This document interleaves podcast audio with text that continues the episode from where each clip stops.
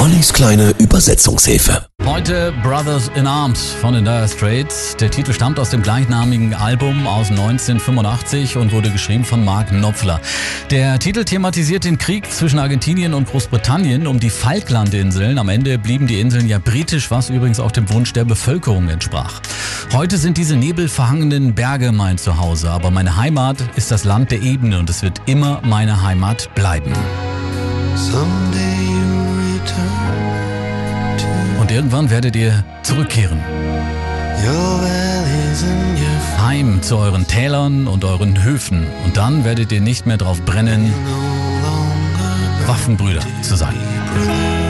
Mark Knopfler erklärte später, das Lied werde von einem auf dem Schlachtfeld sterbenden Soldaten gesungen. Brothers in Arms ist aber auch doppeldeutig. Zum einen kann man es mit Waffenbrüder und auch mit Brüder in Waffen übersetzen oder unter Waffen. In den ersten beiden Strophen sind es die eigenen Kameraden, an die sich der Soldat wendet, also die Waffenbrüder. Erst am Ende wird dann klar, dass auch alle gegnerischen Soldaten mit Brothers in Arms gemeint sind.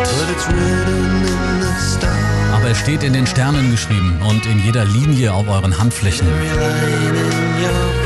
Wir sind Narren, wenn wir Krieg führen gegen unsere Waffenbrüder. Ein Teil der Einnahmen aus dem Song ging damals an eine Organisation zur Unterstützung von Veteranen des Falklandkrieges, die auch Jahre danach unter körperlichen und psychischen Folgen zu leiden hatten.